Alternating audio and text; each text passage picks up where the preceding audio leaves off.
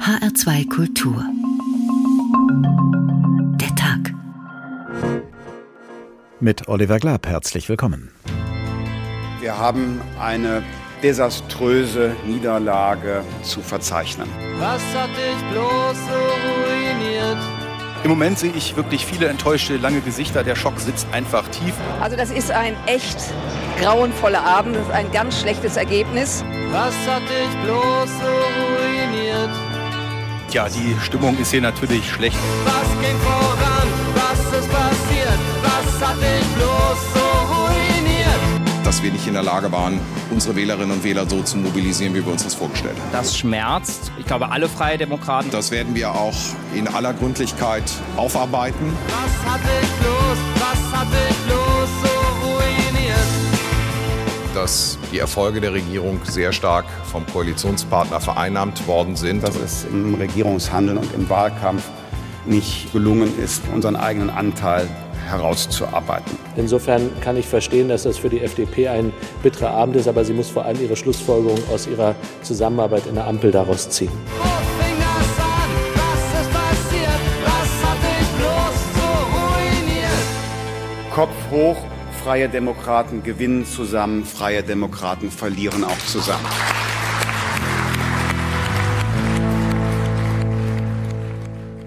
Ob Christian Lindner in diesen Tagen an einen anderen eigenen Satz zurückdenkt? Es ist besser, nicht zu regieren, als falsch zu regieren. Das hatte Lindner zum Besten gegeben, als er vor mehr als vier Jahren die Jamaika-Gespräche mit Union und Grünen zum Platzen brachte. Im vergangenen Jahr, als er mit SPD und Grünen über eine Ampelkoalition verhandelte, machte sich Lindner am Ende die Müntefering-Doktrin zu eigen, die da lautet, Opposition ist Mist. Nun aber wird der FDP-Chef von seinen ursprünglichen Worten eingeholt, denen von 2017. Denn bei den jüngsten Landtagswahlen in Nordrhein-Westfalen und Schleswig-Holstein ist es für die FDP geradezu miserabel gelaufen. Und ausgerechnet in diesen beiden Ländern haben Lindners Liberale mitregiert, so wie sie das seit ein paar Monaten auch im Bund tun. Das eine hat ihnen offenbar nichts genutzt und das andere womöglich sogar geschadet. Denn als Finanzminister schuld zu sein an neuen Schulden, diese Freiheit darf sich gerade ein Liberaler um keinen Preis nehmen.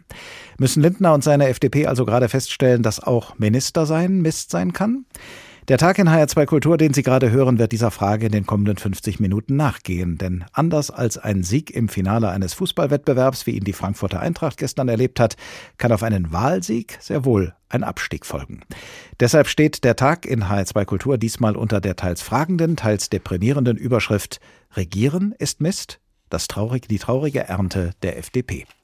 Und wie wenig die FDP seit der Nordrhein-Westfalen-Wahl am vergangenen Sonntag Grund hat, ein Erntedankfest zu feiern, das schildert uns jetzt unser politischer Korrespondent Hans-Joachim Viehweger.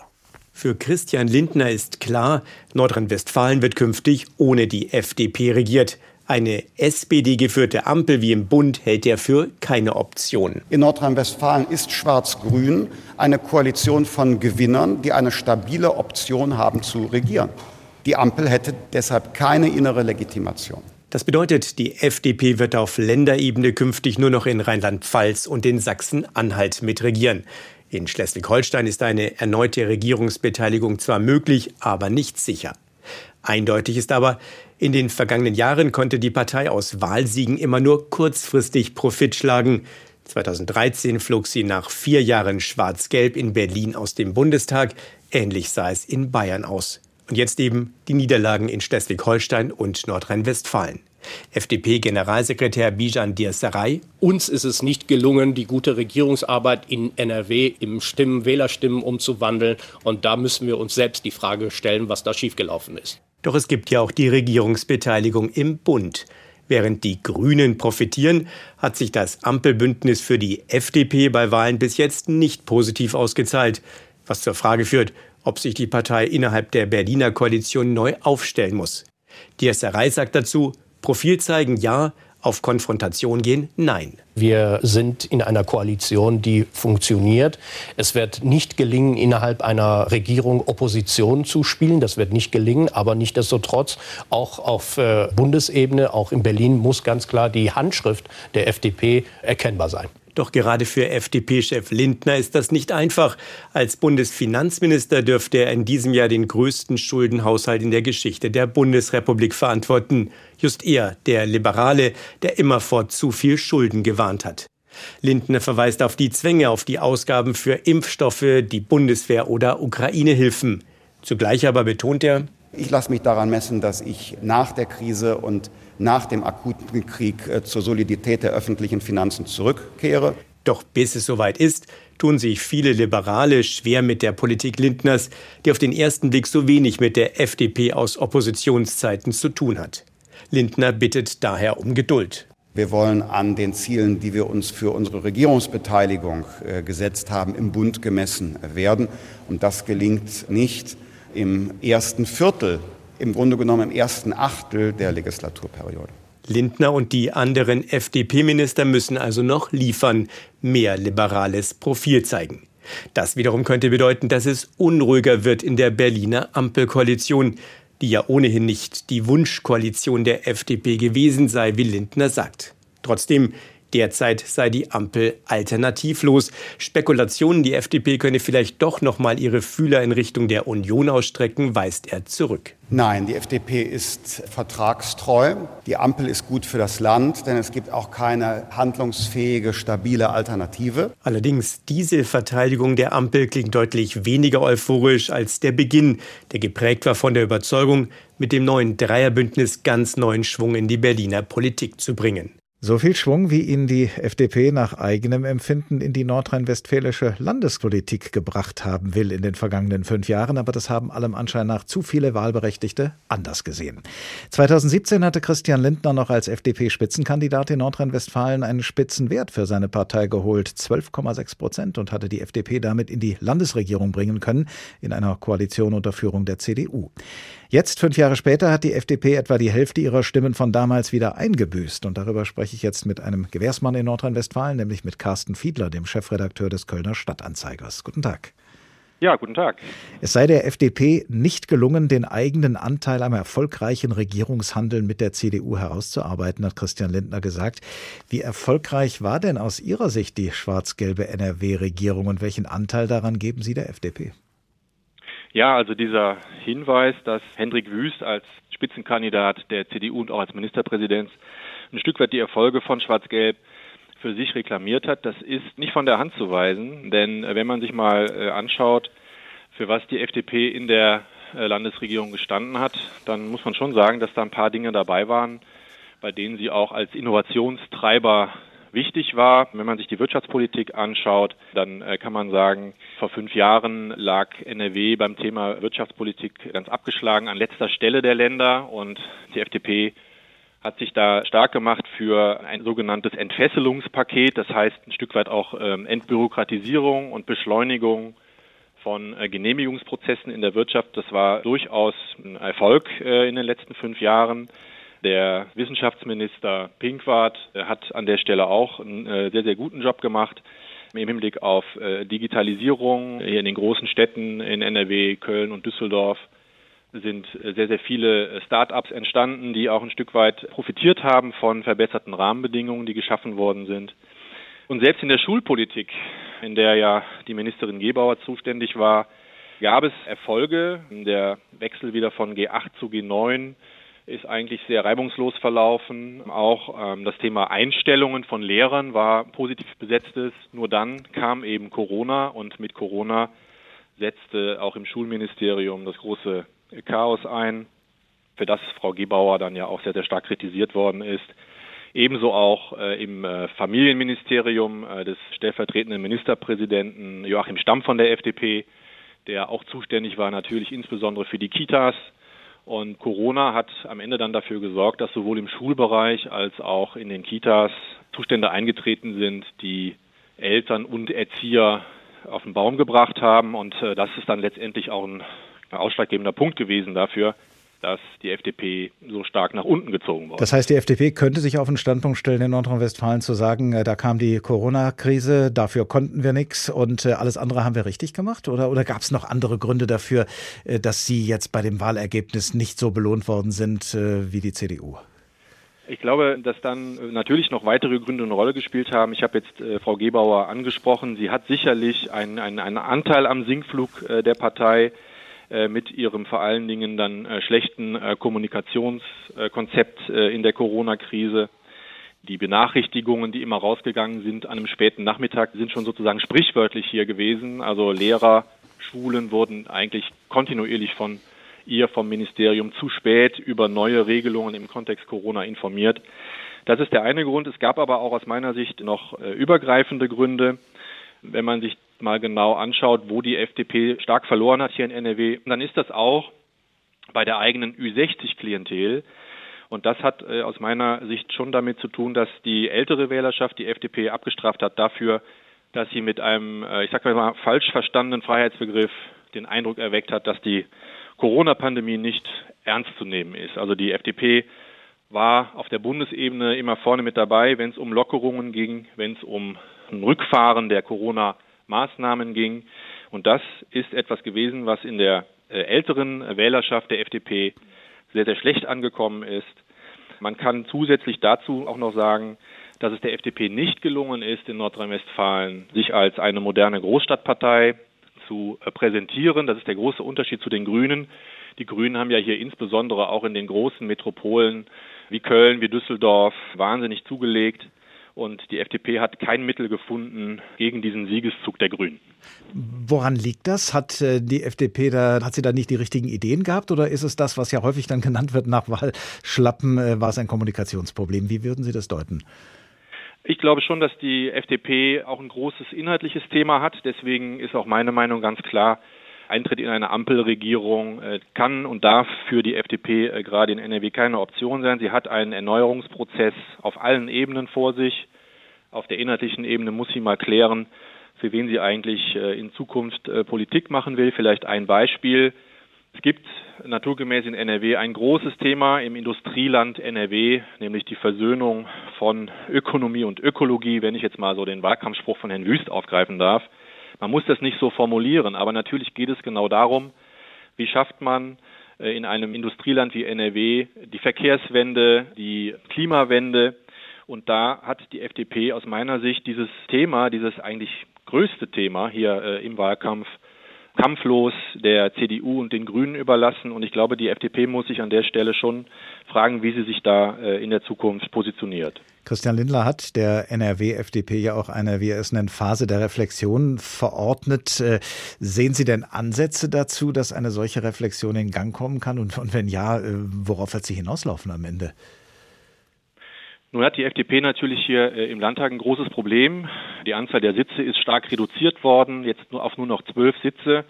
Wenn man sich die Zusammenstellung der Fraktion anschaut, dann ist das so, dass durch diese Verkleinerung natürlich die Platzhirsche weiterhin im Landtag vertreten sind, dass kaum neue, junge, weibliche Politiker und Politikerinnen für die FDP nachrücken können. Das heißt, es wird zunächst mal gar nicht so einfach sein, sich aus der Fraktion heraus zu erneuern. Ich glaube, dass das ein äh, Thema sein muss für die komplette Partei im Land, sodass Joachim Stamp äh, an der Stelle äh, doch eine sehr, sehr große Aufgabe hat. Sie müssen sich überprüfen an der Stelle, wen Sie über die Basis fördern wollen, in die Partei hineinbringen wollen. Die Partei muss aus meiner Sicht moderner, jünger, weiblicher werden und sie kann sich nicht auf die alten, äh, sage ich mal, eingefahrenen Kriterien verlassen, die immer äh, für die FDP galten. In dem Kontext Klimawandel und industrielle Zukunft dieses Landes hier muss sie neue Antworten finden. Carsten Fiedler, Chefredakteur des Kölner Stadtanzeigers. Vielen Dank. Es ist schon auffallend, wie viele maßgebliche FDP-Politiker aus Nordrhein-Westfalen kommen oder kamen, gerade auch unter den Bundesvorsitzenden. Nicht nur Christian Lindner, sondern zum Beispiel auch Guido Westerwelle und nicht zuletzt Walter Scheel, der bis auf weiteres letzte Bundespräsident, den die FDP gestellt hat und der die gelbe Farbe seiner Partei auch gesanglich unter die Leute brachte. Als er das tat, 1973, war Scheel noch Bundesaußenminister und so konnte sein Gesang durchaus den Eindruck erwecken, dass dieser Chefdiplomat nicht nur mit dem Flugzeug reiste.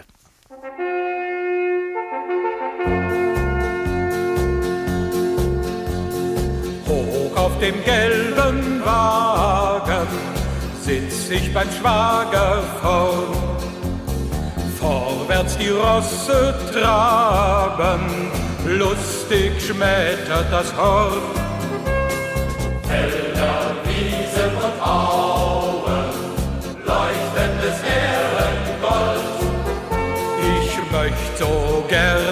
schauen, aber der Wagen, der rollt.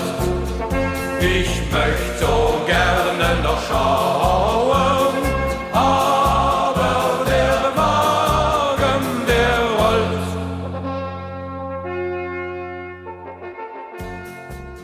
Walter Scheel, 1973, hoch auf dem gelben Wagen. Sie hören den Tag in HR2 Kultur. Regieren ist Mist, die traurige Ernte der FDP, so haben wir diesen Tag genannt, wenige Tage nachdem die FDP zum zweiten Mal in Folge bei einer Landtagswahl abgestraft worden ist für ihre Mitarbeit in der jeweiligen Landesregierung. Auch als Teil der noch vergleichsweise neuen Bundesregierung ruft die FDP zurzeit nicht gerade Begeisterungsstürme hervor. Und Christian Lindner, das mit Abstand präsenteste Kabinettsmitglied aus den Reihen der FDP, ist als Bundesfinanzminister in die unglückliche Lage geraten, sich verrenken zu müssen zwischen seinen Wahlkampfversprechen und der politischen Lage. Das hat unser Hauptstadtkorrespondent Hans-Joachim Viehweger schon Mitte März nach gerade mal 100 Tagen Ampelregierung feststellen können. Kein Minister der Ampelkoalition bekam im Vorfeld international so viel Aufmerksamkeit wie Christian Lindner, wenngleich diese Aufmerksamkeit wenig schmeichelhaft war. Zwei bekannte Ökonomen, darunter der Nobelpreisträger Joseph Stieglitz, warnten davor, den FDP-Vorsitzenden zum Finanzminister zu machen. Um seiner selbst willen sollte Lindner die, Zitat, unmögliche Aufgabe erspart werden, seine vorsinnflutliche haushaltspolitische Agenda auf die finanzielle Situation von heute übertragen zu müssen. Worum ging es? Nun, Lindners Agenda war immer recht einfach und klar gewesen. Steuererhöhungen sind ausgeschlossen, Aufweichen der Schuldenbremse, das ist auch ausgeschlossen. Das sind unsere Leitplanken für Koalitionsgespräche. Womit zunächst die Frage offen blieb, wie denn die von der neuen Koalition angestrebten Milliardeninvestitionen in Klimaschutz und Digitalisierung finanziert werden sollten. Wir haben uns vorgenommen, einen Aufbruch in Deutschland zu finanzieren, dies aber mit Solidität. Ein Spagat, das weiß auch Christian Lindner. Aber er ist eben Politprofi genug, um scheinbar Unmögliches in attraktive Rhetorik zu verwandeln. Beispielsweise nennt er sein Ministerium jetzt Ermöglichungsministerium. Was das bedeutet, wird schnell klar. Kaum im Amt verwandelt Lindner 60 Milliarden Euro Corona-Schulden mithilfe eines Nachtragshaushalts in künftige Investitionen. Der zweite Nachtragshaushalt ist ein Booster für die Volkswirtschaft. Verfassungsrechtlich ist das mit der Umwandlung der Corona-Schulden bedenklich. Und in der Opposition hätte die FDP ein solches Vorgehen heftig kritisiert. Denn im Grunde wird die Schuldenbremse des Grundgesetzes umgangen. Im Zuge der Koalitionsverhandlungen haben sich die drei Parteien SPD, Bündnis 90, die Grünen und FDP auf dieses Verfahren verständigt. Sprich, diese Kröte musste Lindners FDP in den Gesprächen zur Bildung der Ampelkoalition schlucken. Doch inzwischen erscheinen die 60 Milliarden aus dem Nachtragshaushalt fast schon klein. Jetzt geht es um weitere 100 Milliarden, bekanntlich für die Bundeswehr. Die Schuldenbremse wird im Jahr 2023, im nächsten Jahr, ich sage, wie von mir geplant eingehalten werden. Aus diesem Grund habe ich ja den Vorschlag mit Herrn Scholz entwickelt, dass wir ein Sondervermögen einrichten. Sondervermögen klingt gut, aber auch hier geht es wieder um Schulden. Trickreich wie Lindner ist, soll auch diesmal die Schuldenbremse formal nicht angetastet werden. Die Unionsparteien werden mit den Ausgaben für die Bundeswehr gelockt. Die murrenden Grünen umgarnt Lindner, der die erneuerbaren Energien jetzt als Freiheitsenergien bezeichnet, mit Milliarden fürs Klima. 200 Milliarden Euro an Mittel für die Transformation von Wirtschaft, Gesellschaft und Staat. Was Lindner nicht dazu sagt, die 200 Milliarden kommen zum größten Teil aus den bereits eingeplanten Einnahmen aus der CO2-Bepreisung. Zusätzliche Schulden will er dafür nicht machen. So arbeitet Lindner weiter am Spagat der Finanzierung der Ampelprojekte und der Solidität. Dass das nicht immer FDP pur ist, das weiß er und kontert entsprechende Vorwürfe vor allem aus der Union mit Ironie. Es ist eine beklagenswerte Realität, aber auch ich muss sie anerkennen. Die FDP hat bei der Bundestagswahl die absolute Mehrheit verfehlt. In seinem persönlichen Umfeld allerdings setzt Lindner liberale Akzente. So hat er sich mit dem früheren Wirtschaftsweisen Lars Feld einen Berater ins Haus geholt, dem Olaf Scholz vor einem Jahr noch die Wiederberufung in den Sachverständigenrat verwehrt hatte. Das berichtete nach 100 Tagen Ampelkoalition aus Berlin unser Hauptstadtkorrespondent Hans-Joachim Viehweger. Professor Marcel Fratscher, Präsident des Deutschen Instituts für Wirtschaftsforschung. Guten Tag. Hallo, guten Tag. Ein Ermöglichungsminister wollte Christian Lindner sein. Wir haben es gerade noch mal gehört. Kann man sagen, genau das ist er jetzt auch, aber in einem ganz anderen Sinne, als er dachte. Er schafft das Geld ran, dass die politische Lage, dass die Krisen dieser Welt von ihm fordern und von Gestaltung keine Spur? Doch, Gestaltung ist eine Menge gefragt, ähm, aber ähm, Christian Lindner hat das Problem, dass das Geld eben nicht alleine mehr in die Kassen fließt, sondern und da muss man auch muss man auch ihm verteidigen und sagen, äh, Christian Lindner und keiner hat natürlich vor vier Monaten damit gerechnet, dass äh, ein Krieg äh, ausbricht, der die Wirtschaft zum Einbrechen bringt, der riesige neue Ausgaben erfordert, wie jetzt die 100 Milliarden für die Bundeswehr. Und ähm, ja 30 Milliarden Euro mit den verschiedenen Paketen jetzt zusätzlich, um eben die Auswirkungen des Kriegs der hohen Inflation zu bekämpfen. Das ist das Problem. Ähm, vor einem halben Jahr hätte man sagen können, vielleicht ist dieser Spagat irgendwie machbar. Jetzt realisieren wir dieser Spagat auf der einen Seite keine Steuererhöhung und die Schuldenbremse einhalten. Das ist jetzt eigentlich nicht mehr möglich. Lassen wir den Ukraine-Krieg mal kurz beiseite und schauen nur auf das, was Lindner und seine FDP eigentlich vorhatten. Das Land modernisieren, wie ja die gesamte Ampelkoalition das will, und zugleich keine Schulden machen. War dieser doppelte Anspruch nicht von vornherein ein Widerspruch in sich? Ja, er ist ein Widerspruch, denn da, wo ich Christian Lindner fundamental widerspreche, ist die Solidität der Staatsfinanzen gleichzusetzen mit niedrigen Schulden. Solide Staatsfinanzen sind solche, bei denen der Staat in die Zukunft investiert. In Bildung, in, in eine gute Infrastruktur, in Ausbau erneuerbarer Energien gehört, gehört auch dazu eine starke digitale Infrastruktur. Und das kostet eben sehr viel Geld. Und ähm, die Logik ist doch, ähm, wenn der Staat ein Euro klug investiert, die Leistungsfähigkeit auch der Wirtschaft verbessert, in Naturschutz, in Klimaschutz investiert, dann kommt das langfristig mehr als ein Euro zurück. Also mein Widerspruch liegt in der Definition, äh, je geringer die Schulden, desto besser. Das ist falsch, sondern eigentlich muss man es umdrehen und sagen, ähm, der Staat muss mehr in Zukunftsinvestitionen äh, ja, investieren.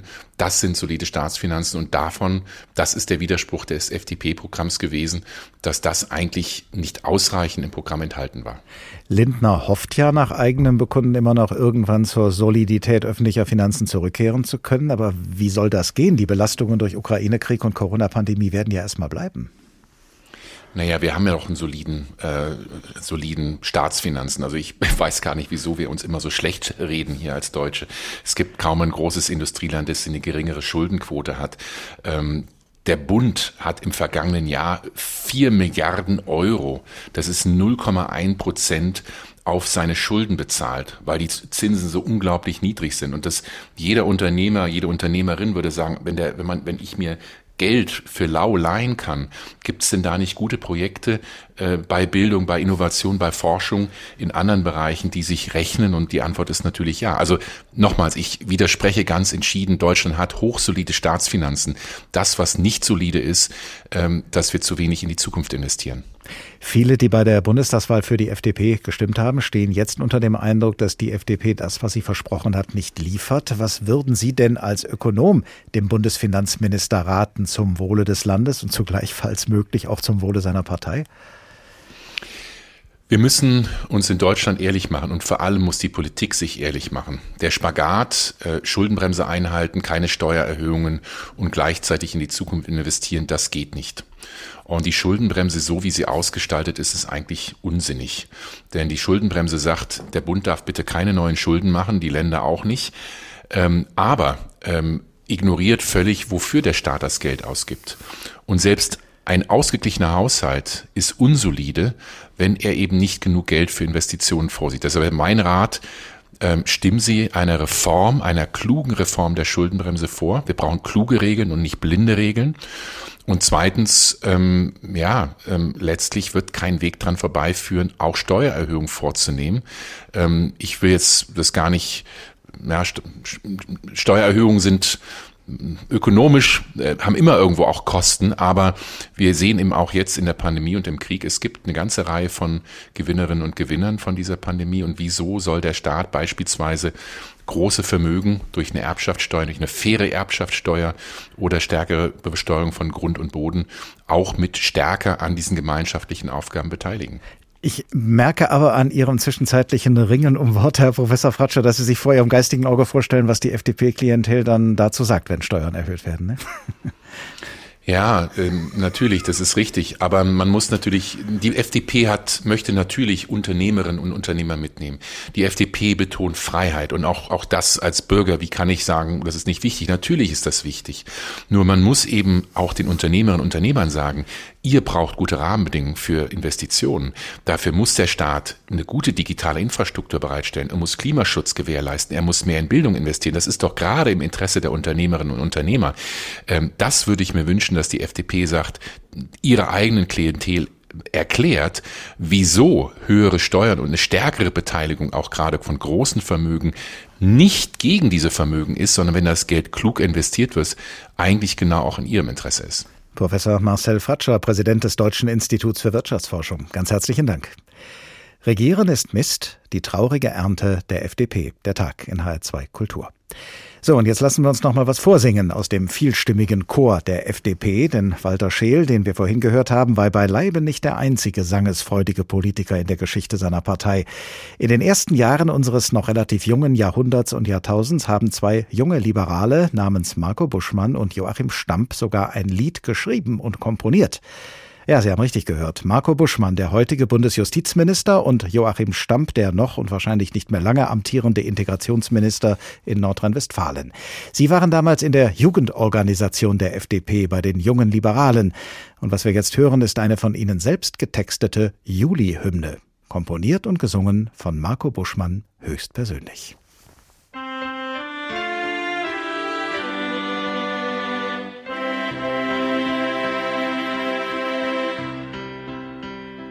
Für die Freiheit wollen wir streiten, Menschenrecht den Weg bereiten, reichen Fremden gerne die Hand, Bereicherung für unser Land. Wir wollen keine falsche Gleichheit sondern Chancengerechtigkeit. Wir wollen Verantwortung privat und wollen keinen starken Staat. Denn wir sind jung und wir sind frei und eins ist klar, wir sind dabei. Rot und grün kann uns nicht schrecken, schwarz niemals das Herz erwecken. Freiheit bleibt unser Ideal, denn wir sind jung und liberal. Die Juli-Hymne, die Hymne der jungen Liberalen, entstanden vor etwa 20 Jahren und gesungen vom Komponisten und Co-Autor persönlich, dem heutigen Bundesjustizminister Marco Buschmann, der früher auch mal Kreisvorsitzender der Julis Gelsenkirchen gewesen ist. Rot und Grün kann uns nicht schrecken, Schwarz niemals das Herz erwecken, hieß es da gerade. Eigentlich ganz passend zur Entscheidung der FDP, nicht vor SPD und Grünen zurückzuscheuen, sondern in eine Ampelkoalition mit ihnen einzutreten, statt sich von der CDU das Herz für ein Jamaika-Bündnis erwecken zu lassen. Und lange Zeit schien es auch so, als sei die FDP der große Gewinner der neuen Ampelregierung, weil sie sich in den Sondierungsgesprächen, in den Koalitionsverhandlungen und sogar noch in den ersten Regierungsmonaten immer wieder gegen ihre beiden Partner durchgesetzt hat. Daran erinnert uns jetzt nochmal der folgende Bericht unserer Hauptstadtkorrespondentin Anita Fünfinger, in dem später übrigens auch der Hymnensänger von gerade eben, Marco Buschmann, nochmal vorkommt. Aber der Reihe nach. Wenn zwei von drei Koalitionspartnern sagen, na ja, eigentlich hätten wir uns mehr gewünscht und wollten was ganz anderes, dann muss der dritte im Bunde ganz schön mächtig sein. Wenn also SPD-Gesundheitsminister Karl Lauterbach sagt, ich hätte das Infektionsschutzgesetz ja anders gestaltet. Ich weiß, dass ich als Epidemiologe gewünscht hätte, wir hätten mehr für diejenigen tun können, die jetzt im Risiko stehen. Der SPD-Minister hätte in weiten Teilen der Neufassung des Infektionsschutzgesetzes die Grünen an seiner Seite gehabt und die Länder sowieso. Diese Kritik haben wir vernommen, die ist auch nicht ganz unberechtigt. Nicht ganz unberechtigt, aber es ist halt mal so beschlossen. Gegen die Überzeugung des SPD-Gesundheitsministers, dem der Freedom Day der FDP offensichtlich gegen den Strich ging. Wir sind heute nicht zusammengekommen, über den Freedom Day zu sprechen. Der Freedom Day wäre das Ende der Pandemie. Dabei hätte in der Ampelkoalition die Rechnung doch folgendermaßen ausgehen müssen. Zwei gegen einen, die zwei gewinnen. Nicht so in der Ampel. Dort schreibt der FDP-Justizminister Marco Buschmann an Gesetzen mit und das hört sich dann so an. Ich glaube, es gibt hier ein großes Missverständnis. Das Gesetz ist sehr klar und handwerklich gut gemacht, aber einigen gefällt nicht, dass die Voraussetzungen für die Hotspot-Regelung genauso präzise gefasst sind. Hotspot-Regelung. Die Länder dürfen anwenden, was der Bund aufgeschrieben hat. Ende der Maskenpflicht in Geschäften und Gaststätten. Aber jeder, der will, kann sie ja noch freiwillig tragen, sagt Marco Buschmann. Äh, weil Sie mir ins Wort fallen, muss ich das jetzt auch scharf zurückweisen. Das Gesetz ist klar. Es ist auch die Art, die manche Kolleginnen und Kollegen bei SPD und Grünen an Marco Buschmann nervt. Er trägt den Freiheitsbegriff der Liberalen mitunter wie eine Monstranz vor sich her. Wir sind die letzte liberale Demokratie des Westens, die so strenge Maßnahmen an den Tag legt. Dabei ist der Justizminister nicht der einzige in der FDP, der nicht gerade an geringem Selbstbewusstsein leidet. FDP-Chef Christian Lindner will zur Entlastung der Bürger einen Tankrabatt und er bekommt ihn auch. Ich bin für diesen Rabatt, weil er im Zweifel ohne Gesetzgebung direkt entschieden werden kann. Mich überzeugt das bisher nicht. Die grüne Fraktionschefin Britta Hasselmann wollte den Rabatt nie, ebenso wenig wie die SPD. Er kommt trotzdem. Wieder nicht 2 zu 1, sondern 1 zu 2. Wieso kriegt die FDP in der Ampel eigentlich so viel durch? Das fragen sich mittlerweile vor allem die Grünen. Sie sollten sich noch mal den Koalitionsvertrag ansehen. Dort steht kein Tempolimit und keine Steuererhöhungen. Die FDP hat ihr größtes Versprechen des Wahlkampfs durchgesetzt, die Grünen nicht. Zur Erinnerung das Wahlergebnis. SPD 25,7, Grüne 14,8 und FDP 11,5. Insofern müssen sich SPD und Grüne fragen, was sie um des lieben Koalitionsfriedens willen bereit sind zu tun. Denn offenbar ist es unter Koalitionspartnern manchmal wie bei Geschwistern. Der Kleinste kriegt stets am meisten, Hauptsache er nervt nicht. Bevor es wieder Theater gibt, heißt es, ach, jetzt gib's ihm doch. Von Anfang April stammt dieser Bericht unserer Hauptstadtkorrespondentin Anita Fünfinger. Also der Kleinste kriegt am meisten, damit er nicht nervt. Mag sein. Aber der Kleinste in der Ampelkoalition muss nun feststellen, dass er dadurch nicht gewachsen ist. Im Gegenteil, die FDP scheint nach den Landtagswahlen in Schleswig-Holstein und Nordrhein-Westfalen kleiner geworden zu sein. Und das nicht nur in diesen Ländern, sondern auch im Bund. Albrecht von Lucke, Politikwissenschaftler und Redakteur der Blätter für deutsche und internationale Politik. Guten Tag. Guten Tag, Herr Glab. Tiger im Koalitionsvertrag und dann Bettvorleger auf der Regierungsbank. Wie erklären Sie sich das? Naja, ein entscheidender Punkt wurde schon in den Vorbeiträgen angedeutet. Eines ist doch ganz bemerkenswert. Christian Lindner versucht ja eine erstaunliche rhetorische Verrenkung, wenn er immer davon spricht, äh, wir sind äh, das Ermöglichungsministerium, wir schaffen die Freiheitsenergien, wir sind der Booster.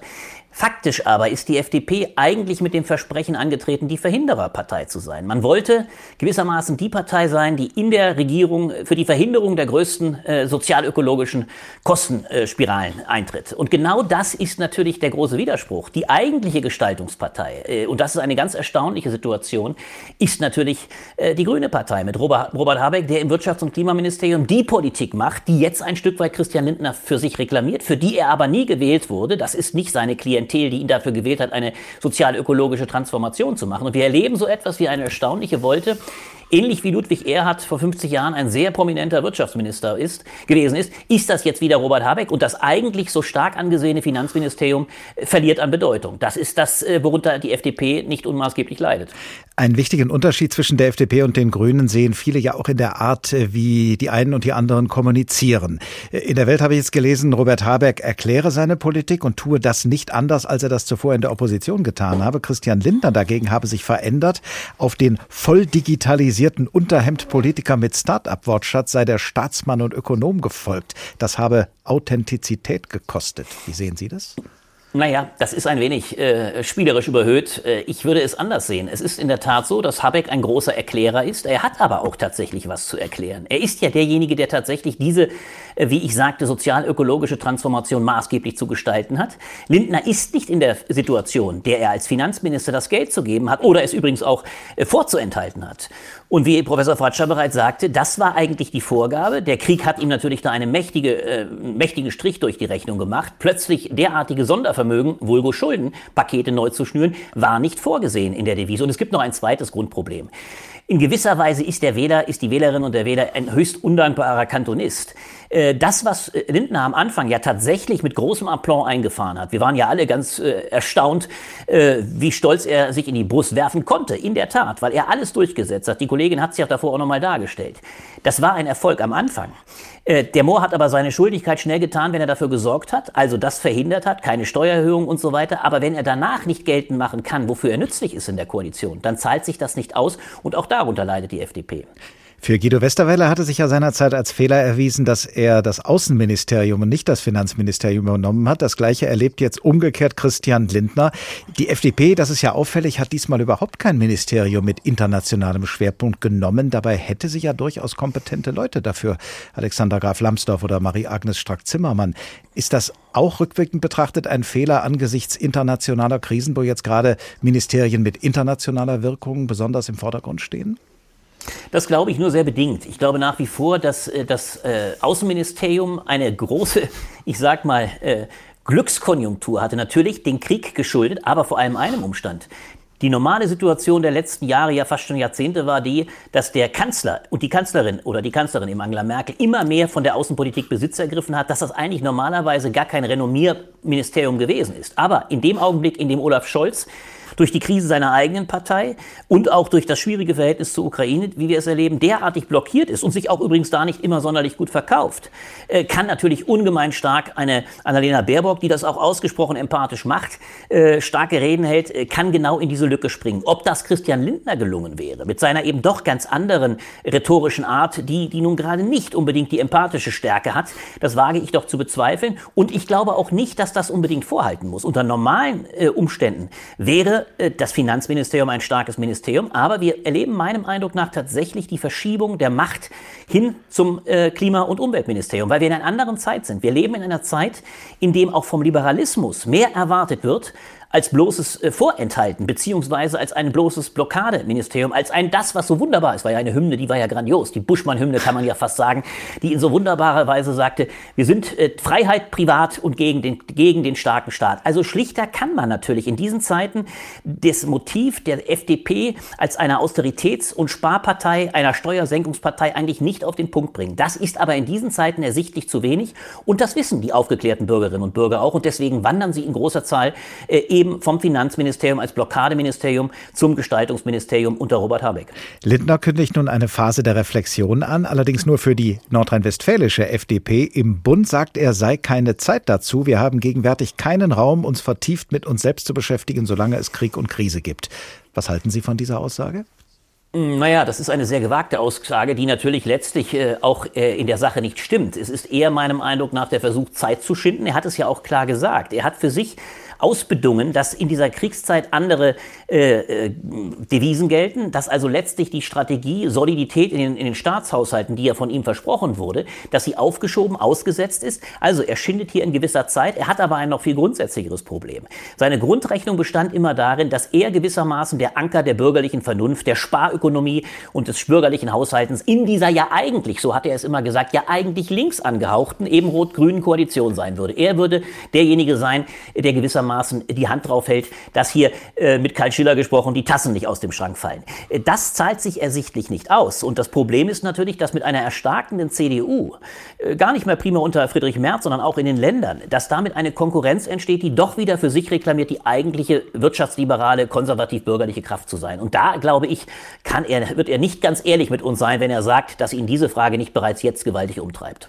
Albrecht von Lucke, Politikwissenschaftler und Redakteur der Blätter für deutsche und internationale Politik. Vielen Dank. Regieren ist Mist, die traurige Ernte der FDP. Der Tag in HR2 Kultur. Und jetzt kommt zum dritten, zum dritten Mal eine liberale Gesangseinlage, dargeboten diesmal vom Chef persönlich, von Christian Lindner, im Jahre 2017 bei der Verleihung des Ordens wieder den tierischen Ernst an Gregor Gysi.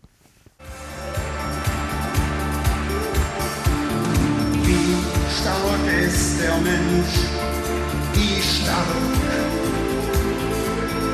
in der Not gilt weder Zorn noch Lamentieren.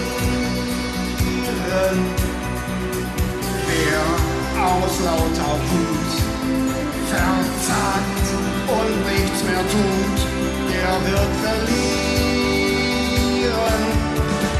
Hurra, wir leben noch, das mussten wir nicht Amen.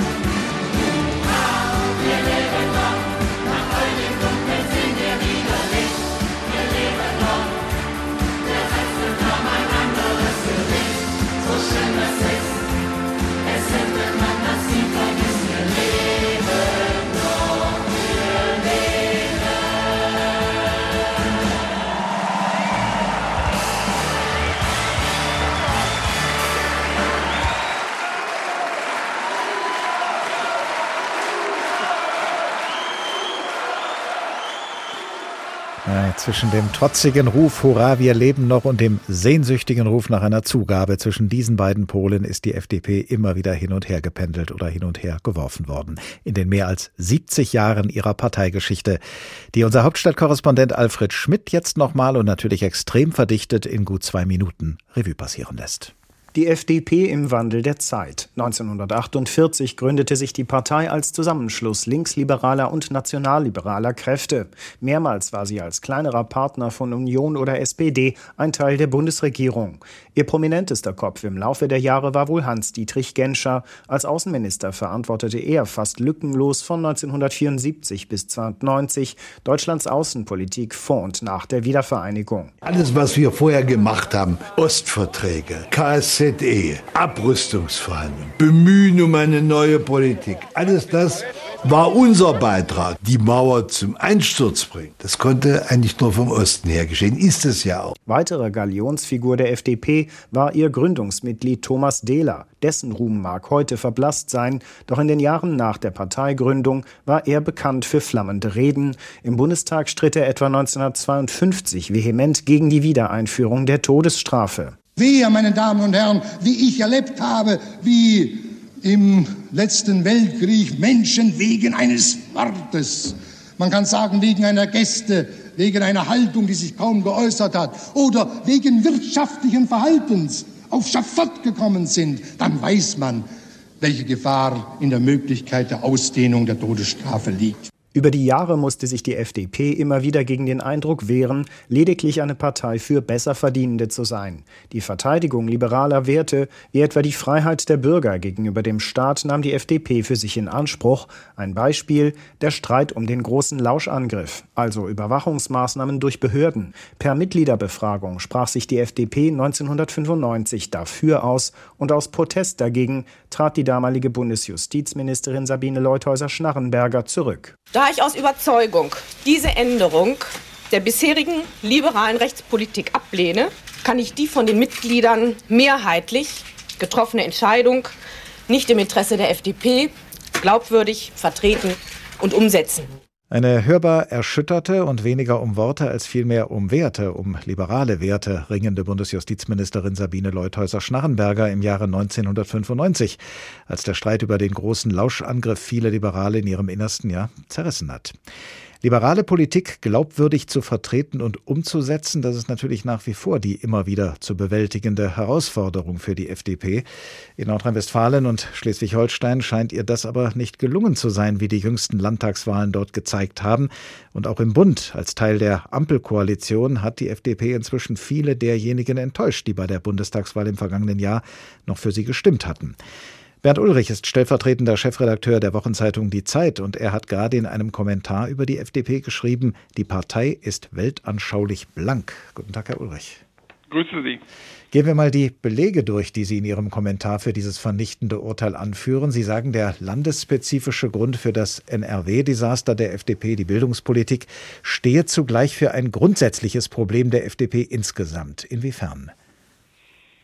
Naja, also die FDP betont ja immer sehr stark die Chancengerechtigkeit und Chancengleichheit. Und es ist ja tatsächlich so, wenn es Chancengleichheit oder Chancengerechtigkeit gäbe, wären ja auch die gesellschaftlichen Unterschiede, die hinterher dabei rauskommen, einigermaßen gerecht, weil es wäre ja dann sozusagen leistungsgerecht und nicht äh, aufgrund dessen Unterschiede, weil die Herkunft und der Staat sozusagen ungleich war. Und deswegen redet die FDP so gerne davon, aber wie durch Zauberhand passiert das nie. Die äh, Chancengleichheit wird nie hergestellt.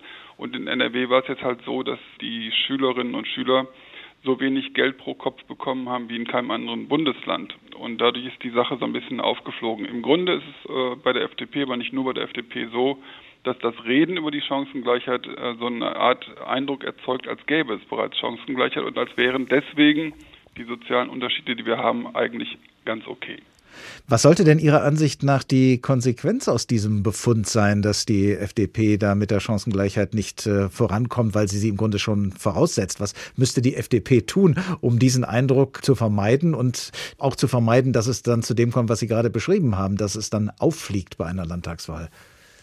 Naja, man müsste dann schon das ernst nehmen und dann müsste man aber auch, also dass Chancengleichheit hergestellt werden muss, da müsste ganz anders in Schulen und in Bildung investiert werden und in Betreuung. Und zum anderen müsste man dann eben zugeben, dass äh, viele der Ungleichheiten, die wir heute haben in, bei Einkommen und Vermögen, einfach äh, auf einer ungerechten Grundlage basieren und deswegen auch vom Staat verändert werden können. Und diese Frage wiederum ist in einer neuen Weise brisant geworden, weil wir in eine Phase eingetreten sind, katalysiert und beschleunigt durch diesen schrecklichen Krieg in der Ukraine, wo wir das bisherige Wachstumsmodell so nicht weiterführen werden können und wo im Grunde weniger Wohlstand zu verteilen ist. Das bedeutet aber entweder, dass diejenigen, die am unteren Ende der Skala sich befinden, unter das Existenzminimum gedrückt werden oder ein sehr, sehr schweres Leben nur noch haben können. Oder man muss äh, eben umverteilen von oben nach unten, weil es nicht mehr mehr zu verteilen gibt. Und das ist keine Erfindung von mir, sondern das hat Friedrich Merz gesagt, das ist im Grunde die internationale Diskussion dass das bisherige Wachstumsmodell so nicht mehr funktioniert. Und da ist an beiden Enden die FDP sozusagen, steht auf dem falschen Fuß. Äh, sie redet eben mehr über Bildungsgerechtigkeit, als sie sie herstellen kann. Und sie wehrt sich massiv dagegen, dass die im oberen Drittel dafür aufkommen müssen, dass jetzt eben weniger zu verteilen. Das heißt, äh, der Staat hat jetzt angesichts dieser Krisen, die wir gerade haben, eine Bedeutung gewonnen, mehr als es der FDP, die ja eigentlich eher den Staat raushalten will, lieb sein kann. Ja, darin ist äh, was sehr, sehr grundsätzliches. Ich würde es so nennen, dass die westlichen Staaten in einer Phase angekommen sind, wo die Kollateralschäden des eigenen Lebens und Produzierens so viel Kollektivzwänge verschiedenster Art erzeugt haben, die jetzt zu uns zurückkehren, dass nur noch der Staat für sie aufkommen kann, weil sie einfach zu groß geworden sind. Und das trifft die FDP auf einen völlig falschen Fuß, weil sie ja vor allem gegen Schulden machen ist. Und das geht aber nicht, dass man den Staat knapp hält, wenn man die ganzen Kollektivschäden jetzt reparieren muss. Sei es die Bundeswehr, also die jetzt repariert werden muss, weil der Kollektivschaden Krieg eingetreten ist, eine kollaterale Wirkung in diesem Falle unserer fossilen Abhängigkeit von Russland. Davon wurde die Armee finanziert, deswegen müssen wir unsere Armee jetzt aufrüsten, deswegen müssen wir jetzt Schulden machen. Und äh, die FDP leugnet stärker als jede andere Partei die Kollateralwirkungen unserer Lebensweise und das heißt einer äh, egoistischen und materialistisch verengten Anwendung der Freiheiten, die wir haben. Und deshalb müsste die FDP, so sagen Sie in Ihrem Kommentar, nun einen, oder sie sei gut beraten, einen neuen Liberalismus zu entwickeln, einen neuen, zeitgemäßen, wirklichkeitszugewandten Liberalismus. Wie genau sollte der denn aussehen? Denn wenn jetzt die FDP einfach nur auf die Linie von SPD oder Grünen einschwenkt, äh, ist ihr ja nicht geholfen. Nein, ich glaube, die FDP würde abstreiten, dass SPD und Grüne im Kern liberale, freiheitsorientierte Parteien sind. Und deswegen könnte es sich für die FDP lohnen, man kann auch sagen, es bleibt ihr nichts anderes übrig, als von sich aus einen nachhaltigen Freiheitsbegriff zu entwickeln. Also Freiheiten so zu gestalten, auch durch Mithilfe des Staates, aber nicht nur, Freiheiten so zu gestalten, dass dadurch nicht neue Zwänge entstehen, also Kollateralschäden, die wiederum Kollektivzwänge erzeugen, gegen die man dann rebelliert, weil der Staat sie regelt. Das geht einfach nicht. Also in dieser Mischung aus Antietatismus und materialistischer Freiheit wird die FDP nicht mehr glücklich werden. Und wie könnte sie diesen äh, neuen Liberalismus äh, entwickeln, ähm, ja, ohne dass sie dann in allzu große Nähe von Grünen oder SPD gerät? Naja, warum sollte sie in die Nähe von Grünen und SPD geraten? Weil die SPD ist halt eine stärker an Umverteilung orientierte äh, Partei und die Grünen sind eigentlich eine sehr stark an Vorschriften orientierte Partei. Und es gibt ja, würde ich vermuten und für die FDP hoffen, eine dritte Form, nämlich mit dem äh, obersten Gebot der Nachhaltigkeit und des Vermeidens von Kollateralschäden einen freiheitlichen Weg, also einer, der vielleicht mehr Markt äh, haben will und wenig, etwas weniger Staat als die anderen und so weiter. Das ist aber nicht meine Aufgabe, das muss die FDP sich jetzt selber überlegen. Der Schlusssatz in Ihrem Kommentar lautet, man sollte an das Gute glauben, besonders an das Gute in Christian Lindner. Wie ernst meinen Sie das? Ja, das meine ich schon ernst. Ich habe ja mit Christian Lindner über diese Thematik schon vor, vor dem letzten Jahr schon gesprochen, bevor der Krieg in der Ukraine diese ganzen Themen äh, sozusagen beschleunigt hat. Und da hat er gesagt, dass er sich eben auch an Hans Jonas Prinzip Verantwortung orientiert. Das ist ein äh, Philosoph äh, aus dem letzten Jahrhundert gewesen, der eben so einen nachhaltigen Freiheitsbegriff entwickelt hat. Und da kann man nur sagen, die aktuelle Anwendung dieser äh, philosophischen Gedanken für die FDP wäre bestimmt lohnend und ich traue ihm das zu.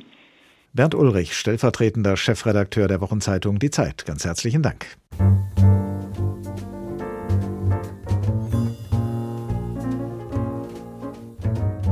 Politik zu machen heißt auch zu entscheiden, welcher Satz gerade stimmt. Opposition ist Mist oder es ist besser nicht zu regieren als falsch zu regieren. Die FDP hat sich nach der jüngsten Bundestagswahl fürs Regieren entschieden und ist schon wenige Monate später bei zwei Landtagswahlen als Regierungspartei abgestraft worden. Woran das liegt und was es bedeutet, das haben wir zu ergründen versucht und die FDP muss nun ergründen, welche Schlüsse sie selbst daraus ziehen will. Regieren ist Mist, die traurige Ernte der FDP. Das war der Tag in HR2 Kultur. Als Podcast nachzuhören auf hr2.de und in der ARD Audiothek. In der Tagredaktion mitregiert haben in dieser Woche Karin Fuhrmann, Markus Hürtgen, Barbara Piroth und Dorothea Schuler. Ich heiße Oliver Glapp und ich wünsche Ihnen eine gute Zeit. Bis zum nächsten Tag.